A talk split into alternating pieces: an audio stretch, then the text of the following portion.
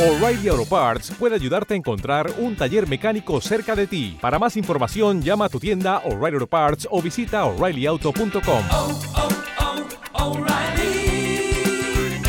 oh, Parts. Este podcast forma parte de Evox Originals. Disfruta de este avance. Este es un programa no recomendado para menores de edad, ni para personas sensibles o impresionables. La dirección de Más allá de la realidad no se hace responsable de las opiniones expresadas por los entrevistados.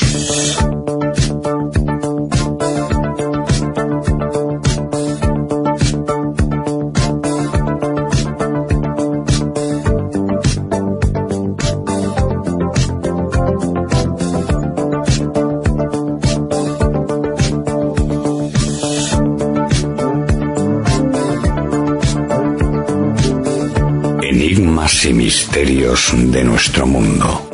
El misterio en su estado más puro.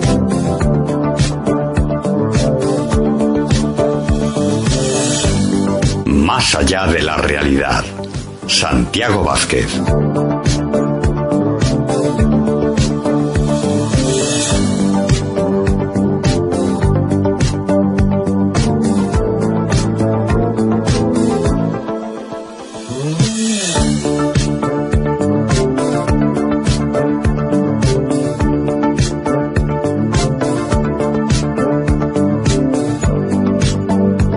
Estamos en directo. Buenas noches a todos. Gracias a toda la gran familia del misterio de Más allá de la realidad. Misterio en directo. Ahí están nuestros amigos. Vosotros. En España. En Canarias, en Baleares. Sí, que también es España, lógicamente. Ceuta, Melilla. Y también desde muchos países del mundo. Y tenéis la amabilidad de dedicarnos vuestro tiempo. Pero es que merece la pena. Y hoy especialmente porque os acerco, os traigo un tema del que se ha hablado, fijaros, o fijaos, desde el año 71 hasta el día de hoy. Han pasado muchos años y todavía se sigue hablando de Belmez. Belmez. Las caras de Belmez un fenómeno tan conocido como desconocido. Fijaros qué contradicción en términos. Tan conocido visualmente, pero tan desconocido en cuanto a su causa, la naturaleza de la causa y la gran pregunta, ¿quién provocaba esas, esas caras? En Belmez, en esa casa de María Gómez Cámara, en Belmez, en Jaén, cerca de Jaén. ¿Qué causa actuaba ahí? Y hoy en día, que todavía siguen existiendo caras, si bien no con la definición, la fuerza, la resolución, la firmeza, la contundencia de cuando María Gómez Cámara no ya vivía, que esto es un dato que hay que tener muy en cuenta, sino cuando era más joven, cuando todo empezó en 1971. Este es un dato que hay que tener muy en cuenta, porque es empezar a hacer, antes vamos a hacer más cosas, es empezar a hacer filosofía de los fenómenos. Un abrazo para todos, sean del programa que sean, da igual, o sigan a quien sigan. Yo creo que el amante del misterio, el verdadero amante del misterio, escucha a unos y a otros. Da igual, lo importante no es quien lo diga, sino lo que se diga lo que se aporte. ¿Qué aporta un programa? ¿Qué aporta una emisión en directo? ¿Qué aporta una retransmisión? Eso es lo importante. Lo menos importante es quien lo diga. Ahora bien, si esa persona, quien habla, tiene un bagaje detrás de muchos años, y no me estoy refiriendo a mí, me refiero más bien hoy a uno de los grandes protagonistas de este directo, como don Germán de Argumosa, mi maestro, don Germán de Argumosa y Valdés, pues lógicamente por su experiencia eso le avala y le da una credibilidad. En esto llevo 30 años, desde que empecé, digamos, a interesarme de verdad. Ya cuando era un niño, pero eso no lo voy a contar, porque entonces llevaría toda la vida prácticamente. Al igual que muchos de vosotros que desde muy jovencitos, desde niños, os interesabais por el mundo del misterio, de la parapsicología, de las psicofonías, de las apariciones, de tantos y tantos fenómenos, fantasmas y espectros, la Ouija, tan peligrosa como siempre hemos dicho, pues yo creo que eso, en mayor o menor medida, todos lo llevamos. ¿Por qué?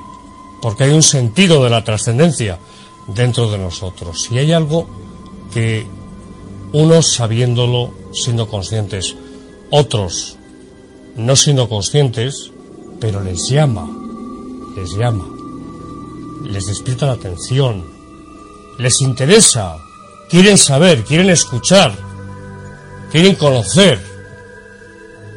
Y es precisamente ese sentido de la trascendencia el que en tantas personas que nos escriben nos dicen cosas muy bonitas, como hoy, a través de Instagram, de Twitter, de las redes sociales en general, de Más allá de la realidad, en Evox, solamente en Evox, ya sabéis.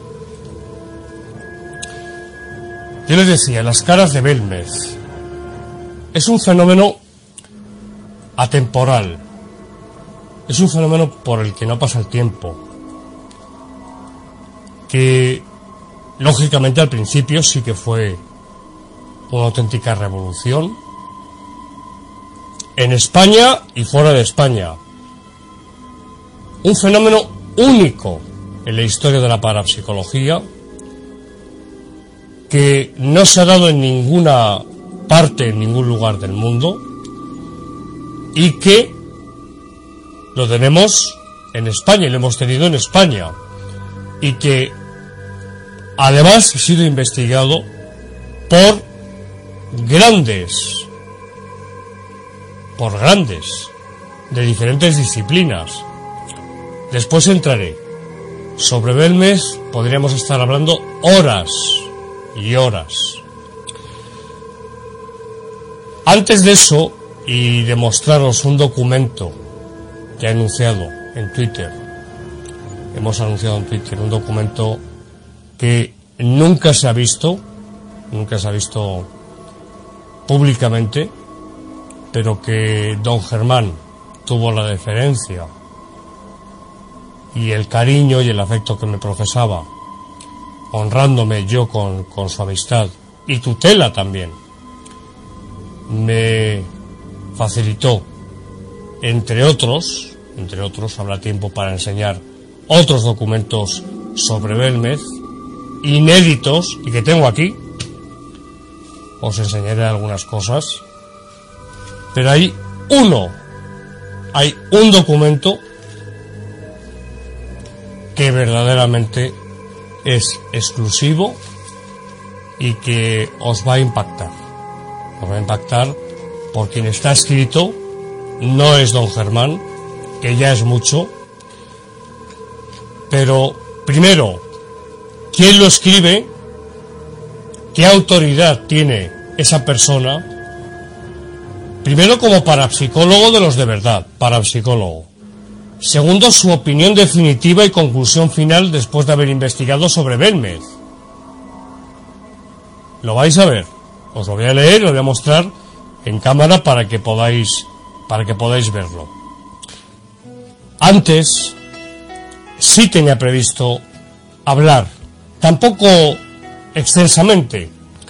Pero hace unos días, el día 3 de noviembre, se cumplieron 12 años de la muerte, del fallecimiento, de la partida.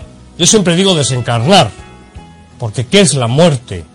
Sino que el alma abandona el cuerpo, definitivamente. Desencarna, abandona, se emancipa definitivamente del cuerpo y lo abandona. Eso es la muerte, en definitiva. Pues desencarnaba el 3 de noviembre del año 2007, partía hacia ese otro lado, que estuvo investigando prácticamente toda su vida desde que era un niño, que ya como saben leía el Tratado de Metapsíquica de Richet, con 10 años aproximadamente ya lo leía, a escondidas. Se cumplieron 12 años el 3 de noviembre, hace unos días, del fallecimiento de don Germán. Y hoy quiero recordarle, queremos recordarle, es el padre de la parapsicología en España.